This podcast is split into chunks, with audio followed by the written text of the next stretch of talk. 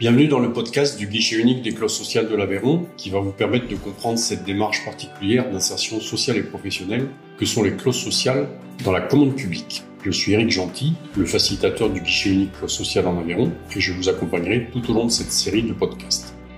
Dans cet épisode, nous allons vous présenter les quatre principaux articles clauses sociales à disposition des maîtres d'ouvrage. Quatre leviers qui permettent d'avoir un impact en termes d'emploi, de formation d'insertion pour les habitants des territoires d'intervention concernés par les clauses. Ce sont quatre articles du Code de la commande publique.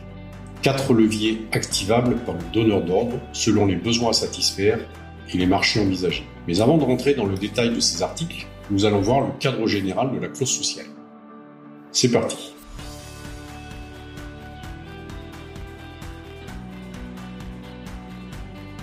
Ce cadre général est fixé aujourd'hui par l'article L 2111-1 du Code de la commande publique d'avril 2019, qui permet au maître d'ouvrage de, je cite, définir précisément la nature et l'étendue des besoins d'un marché public en prenant en compte les objectifs du développement durable dans leur dimension économique, sociale et environnementale. Fin de citation.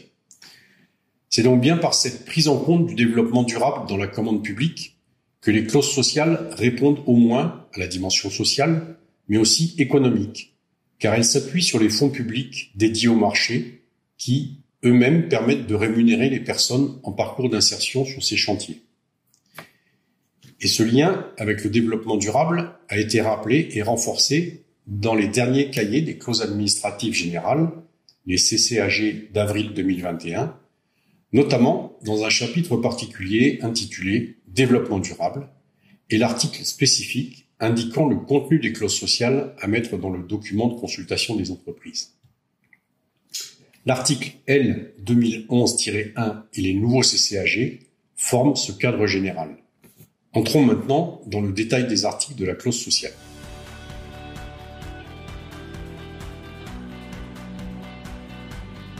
Le premier article concerne ce que nous appelons le critère d'exécution par le candidat attributaire. En faisant référence à cet article, le L2112-2, le maître d'ouvrage indique que les clauses du marché précisent les conditions d'exécution des prestations qui doivent être liées à son objet. Ces conditions d'exécution peuvent prendre en compte des considérations relatives à l'économie, à l'innovation, à l'environnement, au domaine social, à l'emploi ou à la lutte contre les discriminations. Cette condition d'exécution quand elle concerne l'emploi, et généralement un nombre d'heures de travail à réaliser pendant la durée du marché closé. Elle permet au maître d'ouvrage de fixer un volume d'heures de travail de 35 à plus de 1000 heures parfois, sans pour autant fixer les détails de leur organisation. L'entreprise attributaire devra dans ce cas réaliser les heures inscrites dans le document de consultation des entreprises, le DCE, en embauchant du personnel, soit directement, soit par la mise à disposition, via des structures spécialisées ou via des contrats en alternance. Cet article critère d'exécution est souvent utilisé dans les marchés de travaux ou de services. Par ce critère, le maître d'ouvrage préconise l'emploi direct par les entreprises en lien avec le marché closé, et il sait que selon la durée et le montant financier du chantier, des actions de formation pourront se mettre en place en plus des heures de travail effectives.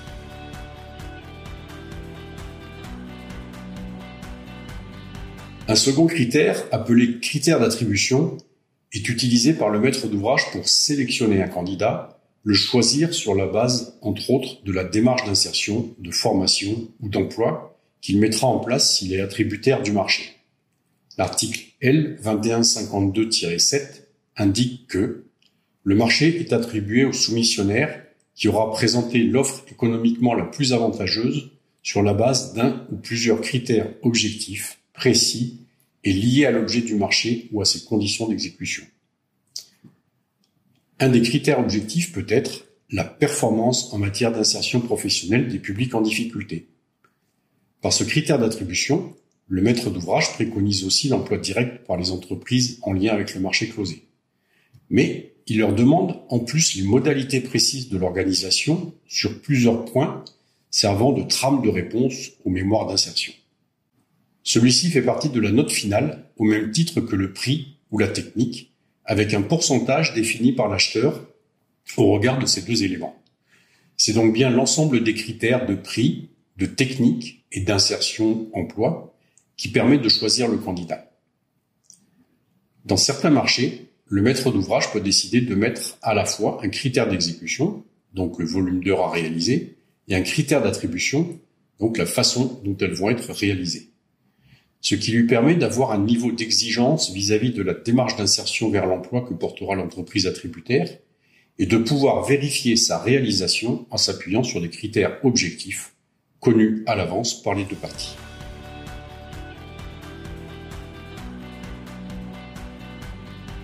Le troisième article, le L2123-1, est plus spécifique et ne concerne que quelques marchés particuliers.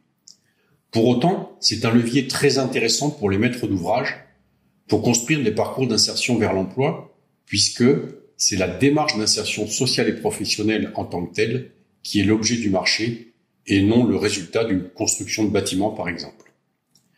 Le maître d'ouvrage porte une attention particulière sur la réponse présentée par le soumissionnaire, car même si cette action s'appuie sur des travaux plus ou moins techniques ou des services, c'est avant tout l'évolution des situations des habitants au cours de la démarche d'insertion et leurs perspectives d'emploi ou de formation en sortie de dispositifs qui sont analysés.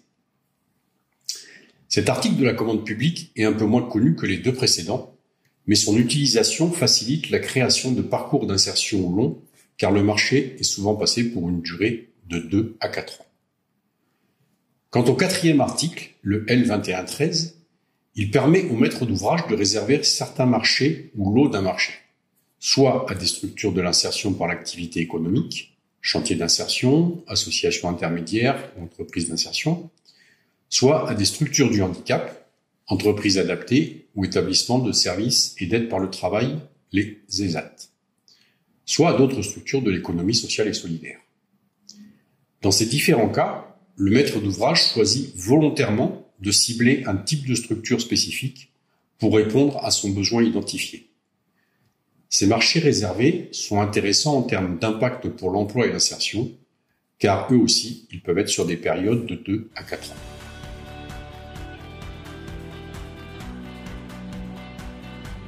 La présentation de ces quatre principaux articles sociaux à disposition des maîtres d'ouvrage montre la diversité des possibilités données dans le cadre de la commande publique pour que les démarches de formation, d'insertion et de l'emploi puissent trouver toute leur place selon les types de besoins à satisfaire, les choix des donneurs d'ordre et les impacts attendus pour les habitants des territoires d'intervention concernés par les clauses.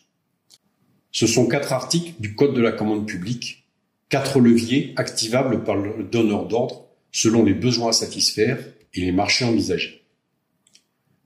Pour conclure cet épisode sur les puissants leviers à disposition des élus dans le domaine de l'emploi et de l'insertion en lien avec la commande publique, il est nécessaire de rappeler que l'utilisation de ces outils peut être rendue plus efficiente avec l'accompagnement des élus par des facilitateurs et facilitatrices clauses sociales des territoires, mais aussi par leur relation avec les services administratifs et techniques des donneurs d'ordre impliqués directement dans la construction des marchés puis des DCE.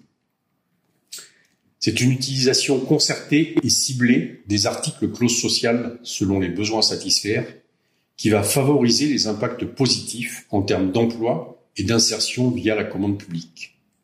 Pour cela, il faut connaître les missions et le rôle des facilitateurs et facilitatrices clauses sociales et comprendre la finalité de leur travail. Ce sera l'objet de notre prochain épisode dans lequel je vous présenterai plus en détail les différentes facettes de ce métier. Merci à tous et toutes d'avoir écouté ce troisième épisode. C'était Éric Gentil, le facilitateur du guichet unique des clauses sociales en Aveyron. À bientôt!